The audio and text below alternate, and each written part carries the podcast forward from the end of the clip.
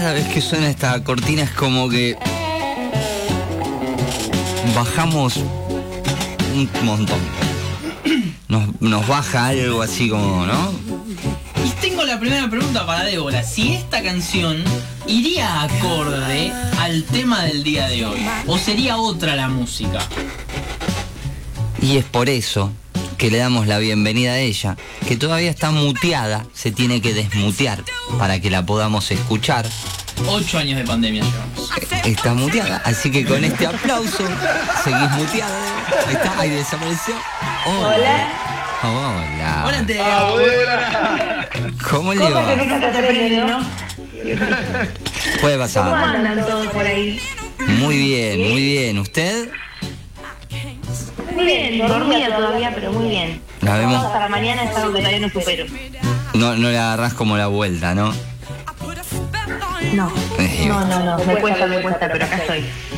Va- Andrés, estamos listos, mirá. mirá, mirá Mauro lo que tiene. ¿Lo viste preparado? Estamos listísimos. No, lo- no lo llegué a terminar de decir, creo, en el bloque anterior. Ahora que me doy cuenta. Eh, sí, no, Mauro en gestiones anteriores, eh, en un bar, sacó eso de un bolso. Sacó un- el cinturón que te, te- Ahora lo van a ir charlando entre ustedes porque van a... Esto yo hoy, hoy me siento a disfrutar, me parece, nada más esta columna. Se la voy a ceder a Débora y a Mauro para que charlen. Sacó unas velas, sacó un montón de cosas, Mauro, de un bolso que sabemos que es la caja de Pandora. Ese. ¿Cómo se llama Maurito el, de, el que quedaba atado en la espalda, todo? El inmovilizador. Ese. Ya la palabra te. claro, sí, ya te da una pauta. Es fuerte la palabra. Sí, la última vez que estuvo Débora con nosotros, terminamos ahí, muy al borde de todo. Fue una columna. ¿Qué? Ah, ¿Casi hacen, casi hacen sexting? No- ahí estuvimos. ¿Entre les cuatro? Ahí estuvimos. Claro, pues yo no, yo no estuve o no. No, estuviste en esa columna. Me re extrañaron, No, vos ¿no? estabas estrenando tu paternidad. Claro. Ah, claro, fue el día siguiente. Sí. es verdad. Así que hoy puede pasar de todo. Y primero, vamos con tu pregunta, así nos ordenamos. A Débora, que no la pudimos ¿Qué escuchar, pregunté? la respuesta. El tema de la cortina. Ah, eh, cuando ¿qué empezó a tal? así. ¿Cómo estás? Andrés Tula acá de la revista Chuchuchulu. ¿Cómo andas, Andresito? Bien, bien, acá espectacular. ¿Qué, el, acá- el tema, ¿vos vincularías esta canción con esta práctica o irías a otro tipo de género, otro tipo de canción? Sí, la verdad que sí me gusta. Me parece que tiene como un condimento entre sensualidad, erotismo y un poco de picante. Me encanta, la verdad que sí. Bien, entonces va bien la columna. Va bien, va bien la cortina. Iría, muy bien. Ayer dijo, voy a hablar de BDSM.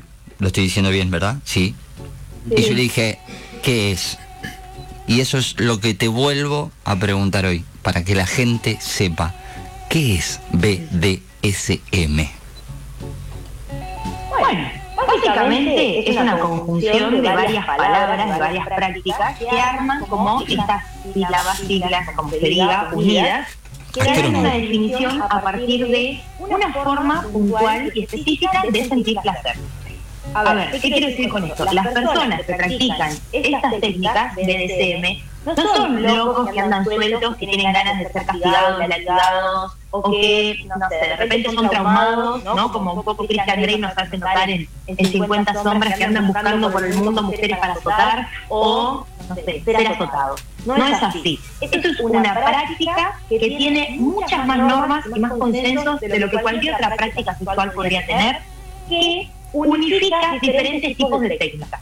Por eso se llama BDSM y se está por incorporar una cuarta, quinta palabra, perdón, que es la K de kink, que es como el sexo un poco más sucio, digamos, ¿no? Pero por ahora son cuatro, son estas cuatro palabras. Perdón, Debo, ¿cuál sería la, la palabra Sí. con K? Kink. Eh, K-I-N-G de, de, de rey. Ah, bien, bien. No, kink, kink. Con K final. Ah, King. Entiendo. Ah, está, está, está. Ahí está, ahora sí, ahora sí. Sí, esa misma. Esto es nuevo, chicos, ¿eh? Para mí también es nuevo, lo terminé hace muy poco de estudiar, no es que tampoco me la doy de que me las sé todas.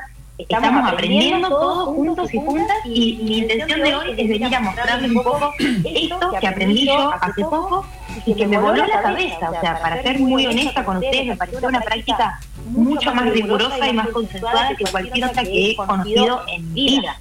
O sea, imagínense cuando terminamos esta clase, nuestra profesora, que es eh, miembro de la Sociedad Argentina de Sexualidad Humana, o sea, no es cualquier persona que anda dando vuelta por la calle y dice, qué lindo practicar esto, no, es una tipa grosa, formada, que sabe mucho, nos dijo que estas parejas que hacen BDSM y que practican estas técnicas son las que deberían enseñarnos al resto de las personas cómo llevar adelante una pareja.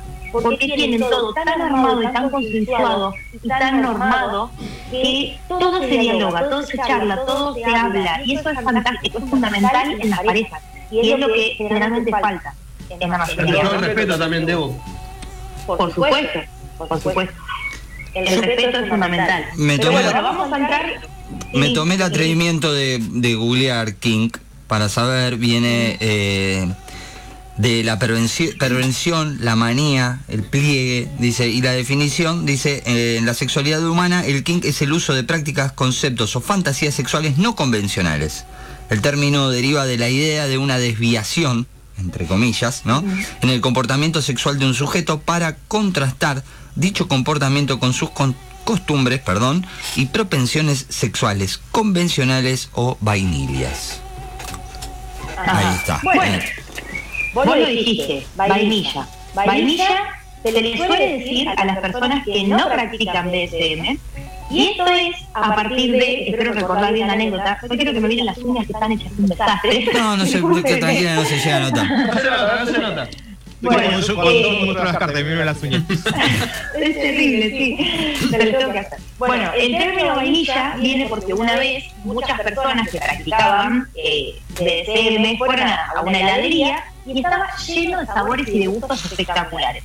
Y uno de ellos pidió vainilla. Entonces, cuando se habla con el resto de sus compañeros, le dice que en realidad pidió vainilla porque le daba miedo probar otro gusto que no, que no le gustara, ¿no? que le pareciera como extraño o que le resultara desagradable. Entonces se quedó con lo conocido por miedo a explorar algo nuevo. Por eso se le dice vainilla a las personas que no practican BDSM, pero es un término que no está bien tomado, digamos, como despectivo, porque de todas formas cada uno tiene derecho eh, a gozar y a pasar la bomba como quiera. Si quiere explorar más, genial, y si no quiere, está bien que se quede donde quiera quedar. Pero lo usan, digamos, un poco como para hablar, diferenciar a aquellos que sí están metidos en esta onda y de los que no. Bien. Así como, así como está la palabra, como decías, vainilla para quienes no llevan a cabo estas prácticas. Digo, durante muchos años estuvo la palabra, perdón, sadomasoquista. Sí. Esa palabra ya quedó vieja para hablar de las personas que eh, practican BDSM. No es que quedó vieja, sino que el sadomasoquismo es solamente una de las prácticas que vos podés incluir dentro del BDSM. Por ejemplo, yo le estaba contando lo que significaban las siglas. La B habla de bondage, que son todas las técnicas que implican inmovilización, tanto física como sensorial. Por ejemplo, ataduras, vendas. Después tenemos la D, que habla de la dominación y de la disciplina, porque esto se basa básicamente en eso, en una disciplina, en eh, asimetrías de poder. ¿no es cierto? Entonces esto es lo que le da una vuelta de tuerca muy interesante de verdad cuando uno se mete a, a chusmear esto. La S habla de sumisión, de sadomasoquismo, de sadismo. Y la M de masoquismo. Entonces son un montón de prácticas. Si nosotros las llamáramos solamente, no, me gusta practicar sado, no estás incluyendo todo. O yo soy sado, bueno, ok, pero ¿qué haces? ¿Qué te gusta hacer? ¿Qué te gusta que te hagan? ¿Sí? No tiene nada que ver ser sado con ser sumiso ni con ser dominante. Son diferentes cuestiones que se engloban todas en estas, en estas prácticas, digamos.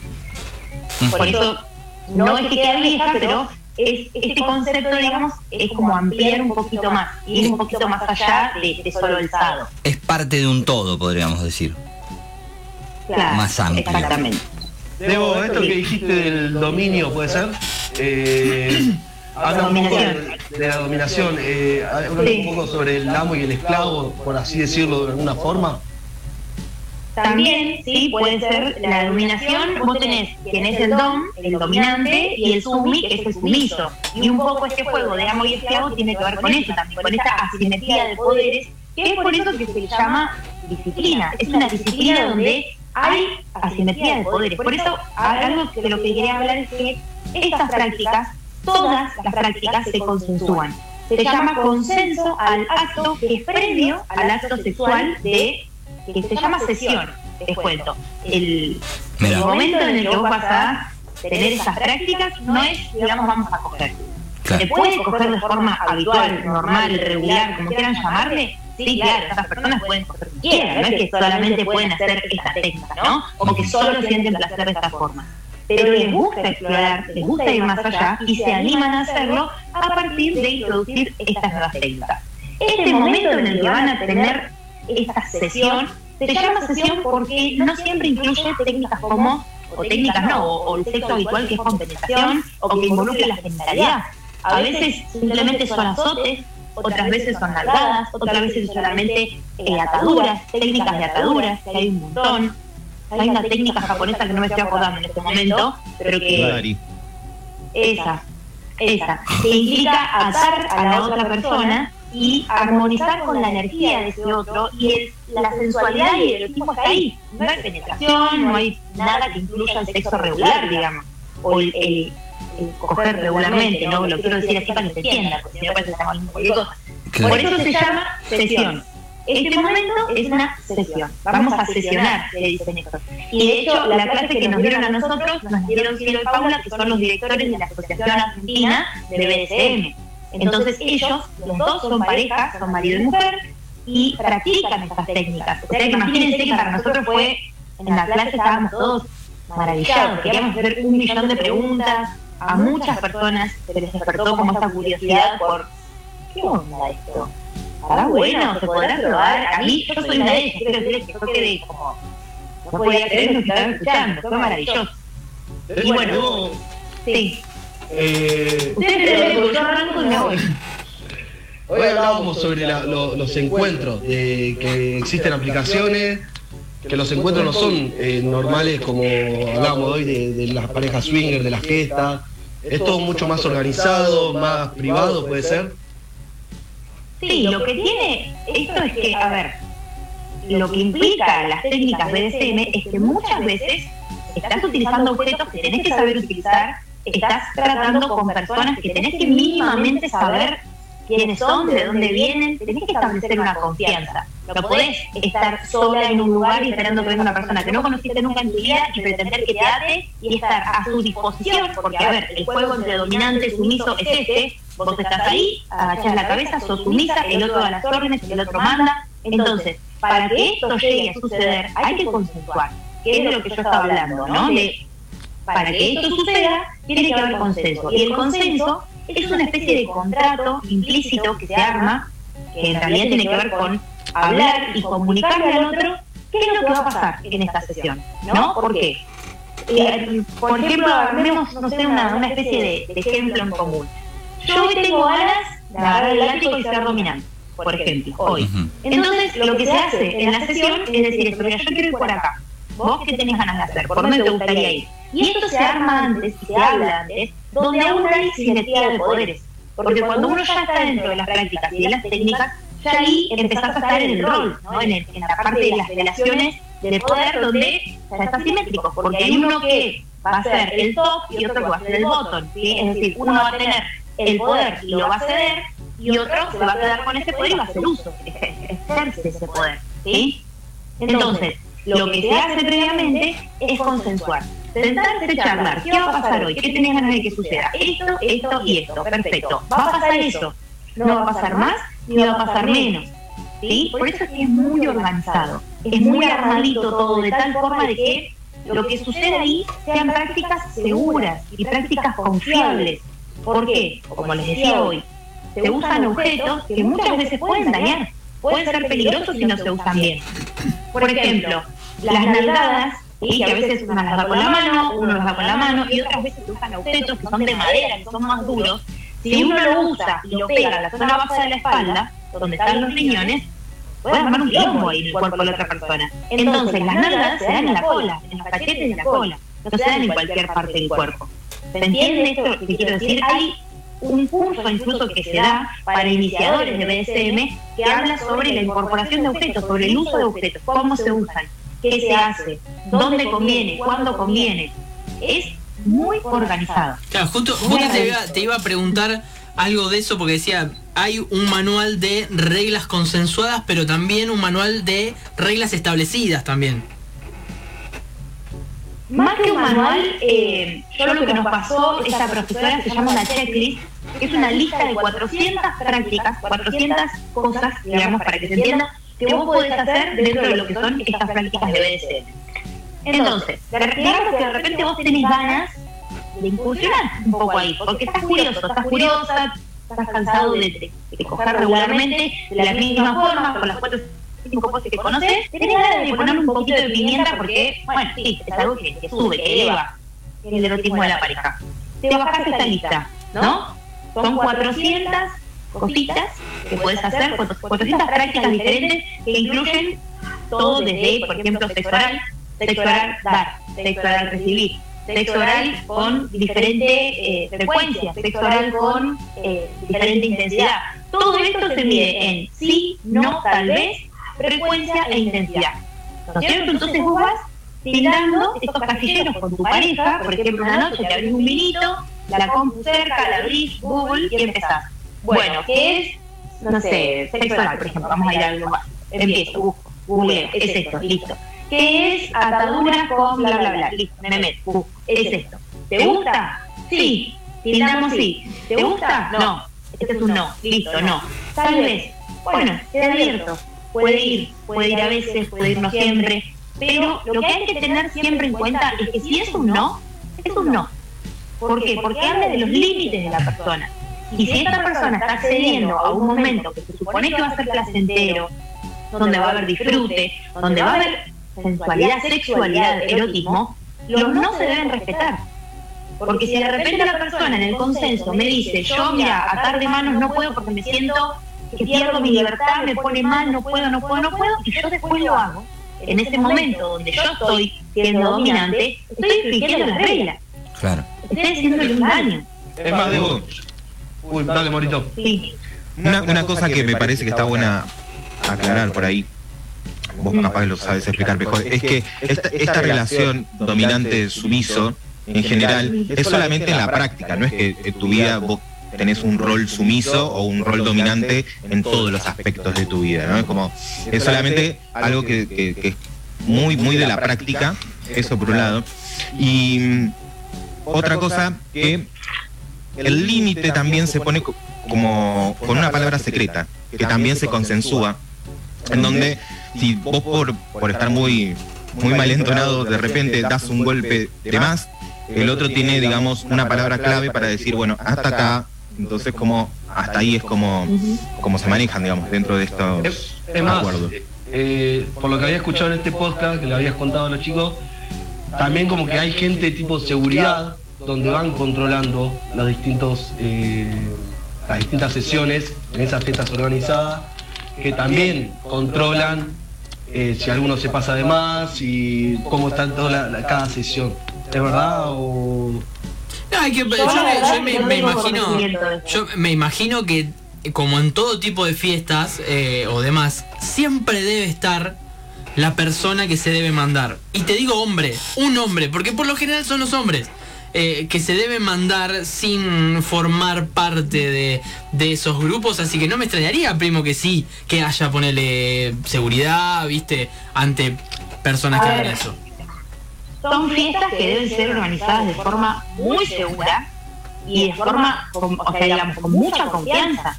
Porque, a ver, vos estás entrando a un lugar donde vas a ser atado, azotado, donde vas a latigar a otra persona, donde vas a hacer cosas que no haces regularmente, donde tenés que tener cierta confianza de quién va a hacer esto sobre vos.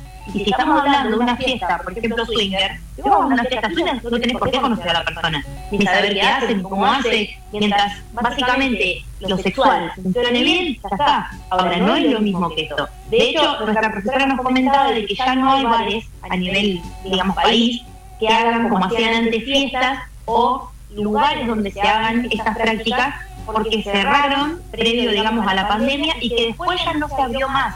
Y que además son lugares donde se necesita mucha inversión de dinero porque hay un montón de, de cositas, digamos, desde jaulas, arneses, un montón de cuestiones que tenés que tener dinero y capital para hacerlo. Además, por ejemplo, esta, ahora que hablo de todas estas cositas, nos decía la profe que nos dio el, el diplomado de la clase, nos decía que ellos, imagínense que para tener una sesión, tienen un baúl lleno, repleto de cosas. Y que a veces quieren tener sexo y no tienen ganas de hacer toda esta práctica, tienen sexo regularmente con las prácticas habituales que cualquier persona tendría. Y no es que porque haces eso entonces tenés que siempre hacerlo de la misma forma. Y otra cosa que decía Mauro es esto de la palabra secreta. ¿No es cierto? Hay una palabra que es secreta y que es una palabra de seguridad. Que a veces esta palabra de seguridad es un gesto, porque a veces vos estás inmovilizado y estás con alguna cosa, cuestión en la boca que no podés hablar y no podés decir la palabra secreta, entonces se arma una especie de guía entre semáforo, el verde está todo perfecto, no se dice, por ejemplo, es verde porque está todo bien, digo amarillo o digo rojo. El amarillo generalmente va de la mano de alguna situación de incomodidad que haya que corregir. Por ejemplo, estoy subida arriba de una mesa, estoy arrodillada en algún lugar, me estoy lastimando o me estoy incomodando esta posición, con el amarillo se cambia, se corrige y está. Ahora, si se dice la palabra rojo o la palabra que ustedes elijan para hacer su palabra de seguridad, se termina. Y en el momento que se dice la palabra se termina. No hay pregunta, no hay por qué, no se hace nada. La palabra es una palabra de seguridad que está hecha básicamente para que cuando el otro la escuche se termina el juego ya no hay más roleplay, ya no hay más domiso, no hay, no hay más eh, sumiso ni dominante, se terminó. Y está hecha por esto, para resguardar la seguridad de la persona. Se termina. En cuanto a la práctica. Sí. Perdón, te iba a decir, ¿se termina todo o se retoma? Esto va a depender de lo que esté sucediendo. A ver, no hay una regla general de que entonces hay que salir corriendo. Digo, pero si estás haciendo algo que a vos te genera dolor, no te gusta, con esta palabra se termina. Una vez que esto se corrige, si la otra persona y vos tienen ganas de seguir, se sigue. Digamos, no es que hay un ente superador de arriba que va visitando todo y va diciendo, está bien esta práctica continua, está mal. Estos son dos personas que quieren pasarla bien, que quieren tener placer de formas diferentes y consensúan entre ambas partes cómo tenerla. Y parte de este consenso es armar esta rutina entre, va a haber una palabra que te algo que no te está gustando, te está doliendo, me la vas a decir, yo voy a frenar básico. Es tranquilamente así. El tema es que es tan nuevo y tan desconocido que para el que lo escucha del otro lado dice, uy, parece un montón. Si tengo que aprender a hacer esto, tengo que ponerme en rol, es como, wow, demasiado. Y otra cosa que decía Mauro tiene que ver con el rol del domiso, del, uy, con el domiso, el sumiso y el dominante. Esto no es que yo voy por la vida agachada así, entonces no, no veo a nadie, no saludo. No, esto es un juego de roles que se arma y se establece dentro de la sesión. ¿sí? Y que además hay personas que son switch, que pueden cambiar. Que de repente yo me manejo genial con ser dominante y día tengo ganas de cambiar y cambio, y soy sumisa. Y ese justamente, ahí puede ser el domiso. Claro, ahí pasa Ahí, ahí está, el domiso. Ahí sos domiso. Otra, otra cosa que, que, me- que me parece también que está bueno, en estas que estábamos recién hablando, en estas reuniones, en, est- en estos lugares donde se encuentra la gente, por lo general es, por ahí no, no sé si es la palabra correcta, pero es casi un espectáculo, no es que todo el mundo va y todo el mundo se está azotando entre todo el mundo, ¿no? Es como que vos vas a ver, digamos, una práctica también para los boyeristas, entonces como que es una especie de espectáculo, de alguna manera, eh, sexual. Entonces no es que vos vas, pasaste en alguien a uno, vos vas, pasaste en alguien al otro, es como... Está todo muy consensuado, muy armado. Nunca fui, ¿eh? Eh, un amigo me contó. No, no. Se nota que lo contaron que es un amigo. Eh, che. Entonces vos, vos vas y estás como ahí viendo, digamos, para inspirarte de alguna manera. Eh, teniendo en cuenta el nombre que le hemos puesto a esta columna, Debo, de, de tutorial para principiantes y demás, también teniendo en cuenta ese baúl que has mencionado en el cual está todo tipo de elementos, ¿podrías eh, nombrar o detallar, qué sé yo, tres, cuatro que podrían llegar a ser los primeros elementos en caso de ingresar o de intentar ingresar a este tipo de prácticas? Podríamos hablar de esposas que las que se ponen en las manos, ¿no es cierto? Las que usan los policías. Bueno, obviamente bajándolo a la realidad de que esto es una práctica entre dos personas que no van a salir Y corriendo por aparte la viene con peluchito para que no te duela. Exacto, hay de diferentes tipos, hay algunas que son muy reales y que realmente tienen llave, hay otras que no, que directamente es una cosita que las puedes sacar y las puedes abrochar, o que se, se ajustan, que no es con cierre, digamos, hermético. Después, me parece que un antifaz que bloquee la vista estaría muy bueno también. algún dilatador anal me parece que iría genial, porque siempre está bueno y siempre en cualquier sector, en cualquier lugar, en cualquier práctica hay que tenerlo. De silicona, por supuesto, y se usan siempre con lubricantes con base acuosa, para que está lo tiro.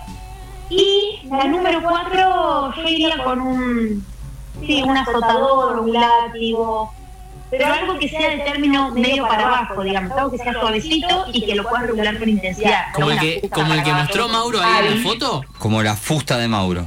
A ver, a ver, Maurito. Como el que. mm, A ver. Ahí va. Como ese. Sí, a- ese es bastante. ¿Es rígida la parte de. Sí. ¿Es rígida la parte del medio?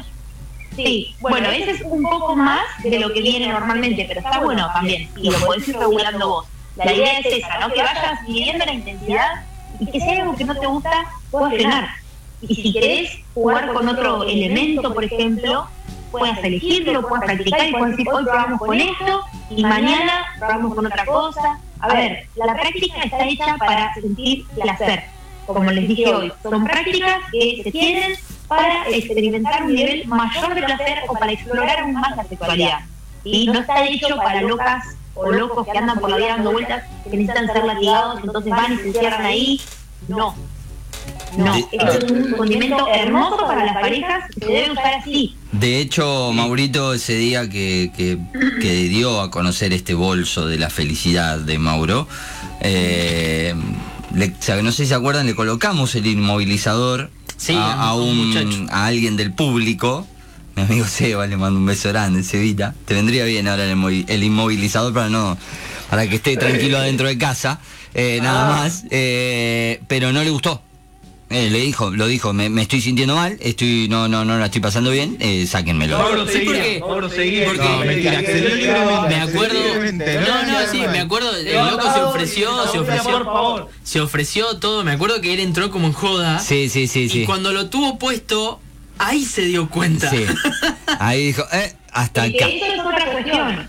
Vos podés, por eso les digo esta checklist de sentarte con tu pareja, con tu compañero sexual, con quien sea, ¿qué, qué onda esto? ¿Te gusta lo te gusta así? No, tal vez. ¿Por qué vos decís que sí a algo? O estás consensuando algo y decís, sí, me encanta esto, vamos.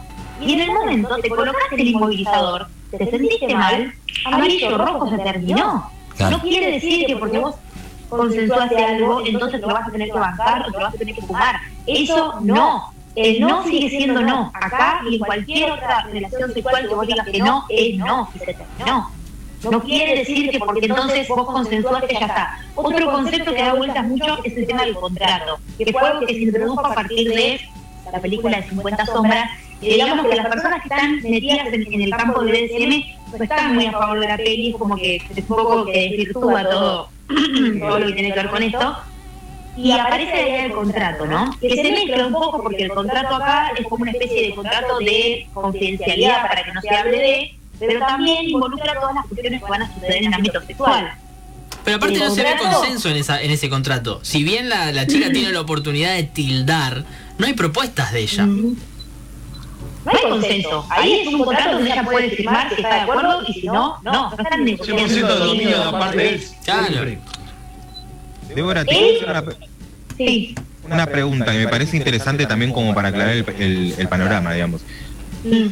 Y creo también es una, una creencia mía, que eh, estas prácticas también tienen que estar de la mano de una cierta sanidad mental, ¿no? Es como para que no se llegue a desvirtuar en, en cosas más difíciles de, después de superar, ¿no? ¿Qué decirte, Mauro? Yo creo que todas las prácticas sexuales deberían estar del lado de una sanidad mental, ¿sí? De- de- del lado de la neurosis, vamos a hablar, no correctamente. Pero la verdad es que eso no lo puedes saber. Vos podés No, claramente no, pero- con una persona que está muy bien y que está todo genial y de repente en un momento piró y piró. El hecho es, no es para cualquiera, claramente no es para cualquiera. Hay situaciones de lo- dentro de, del BDSM que pueden revivir traumas infantiles, sí, claramente, que pueden traerte momentos bastante desagradables, incluso momentos que no sabías que habías vivido, ¿no? Eh, pero eso lo vas a ir viendo únicamente cuando estás en la práctica. Y también hay muchos locos de mierda degenerados, vamos a decirlo como es, que usan esto para desquitarse, para andar buscando minas y, y pibas para, para hacer todo su sadismo a nivel de maldad, ¿no? De dañar al otro, de angustiarlo, de perjudicarlo. Claro, de- no tiene de- nada de que eso ver con hablaba, sí. Exactamente. Eh, y además, por supuesto, a veces usan menores, ¿no? Porque hay una práctica que es la del daddy y el sugar y bla, bla, bla, que se, se usa y se juega a que la otra persona es tu hija o tu hijo y vos sos el padre o la madre. Está todo dentro del ámbito de los roles, ¿no? De- del juego que se arma. Pero es un juego que se arma en este momento. Esa persona no es menor de edad, no es tu hija, ¿sí? Sí hay mucha gente que usa el contrato como forma de ampararse legalmente. Bueno, esto no es real. El contrato no tiene validez legal. El contrato solamente sirve para establecer un juego y no más.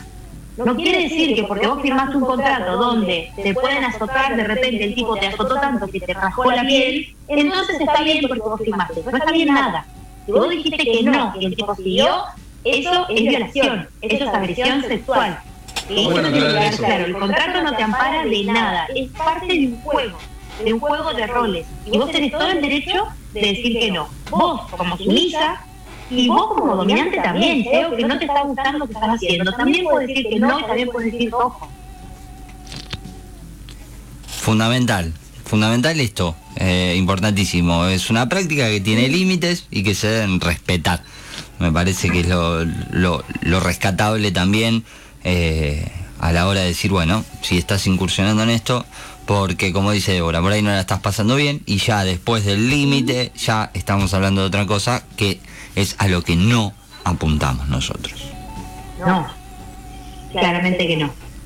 Eh, sí, tenía una pregunta más. Sí, hágala. ¿Tenemos Sí, sí, tenemos un tiempito. Vamos con la última pregunta Eh, para Débora. Se eh, estas prácticas se piensan solamente en pareja de dos, dos o ahí está la chance de, eh, de más personas en estas prácticas.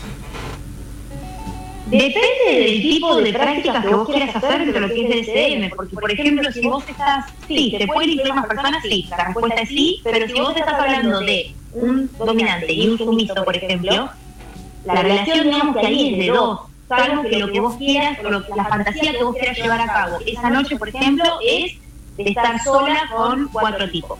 O de que haya un tipo y tres minas, ¿cierto? Que también puede armarse en esta relación de poderes, en la simetría de poderes, no hay nada preestablecido. O sea, esto es un juego y es un, es un armado que lleva a cabo cuestiones que vos querés realizar, fantasías tuyas propias. Que si bien hay un consenso, por supuesto, hay reglas y hay normas, esto lo armás vos, por lo que vos quieras hacer.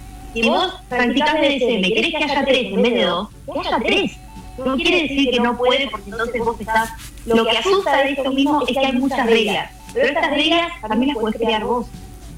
Incluso hay dentro de estas prácticas lo que se llama premio castigo.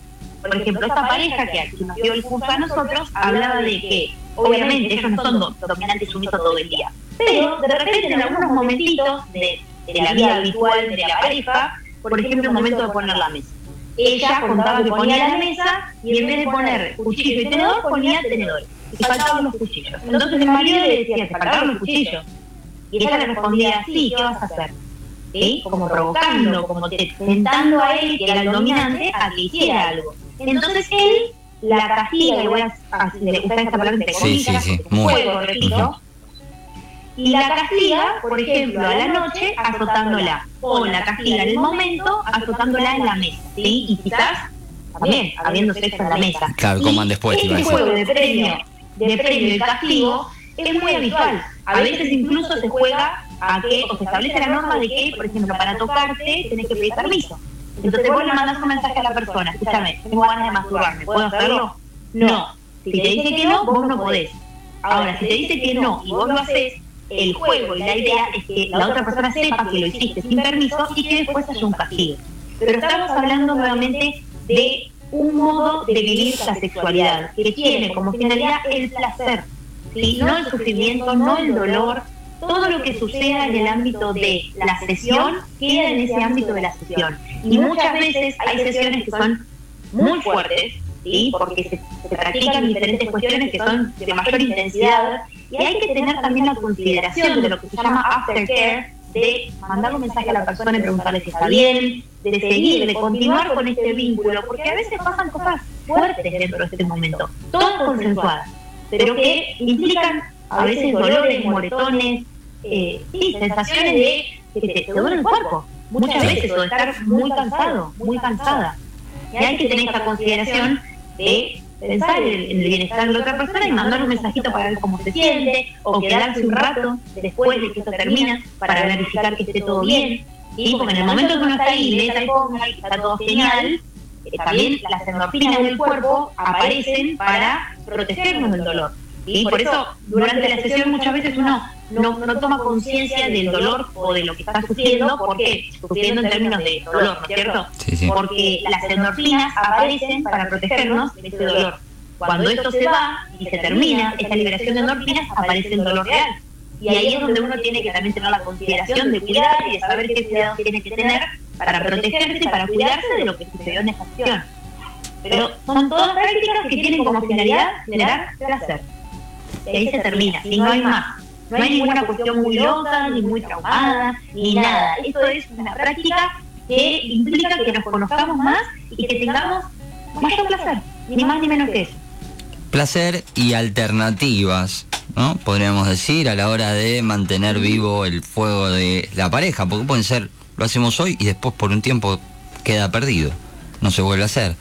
O es como dijo Dora, es un juego con reglas, consensuado y que está bueno que cuando termina también haya una especie de, una especie de acompañamiento, podríamos decir, hacia la finalización para que todo cierre hermoso.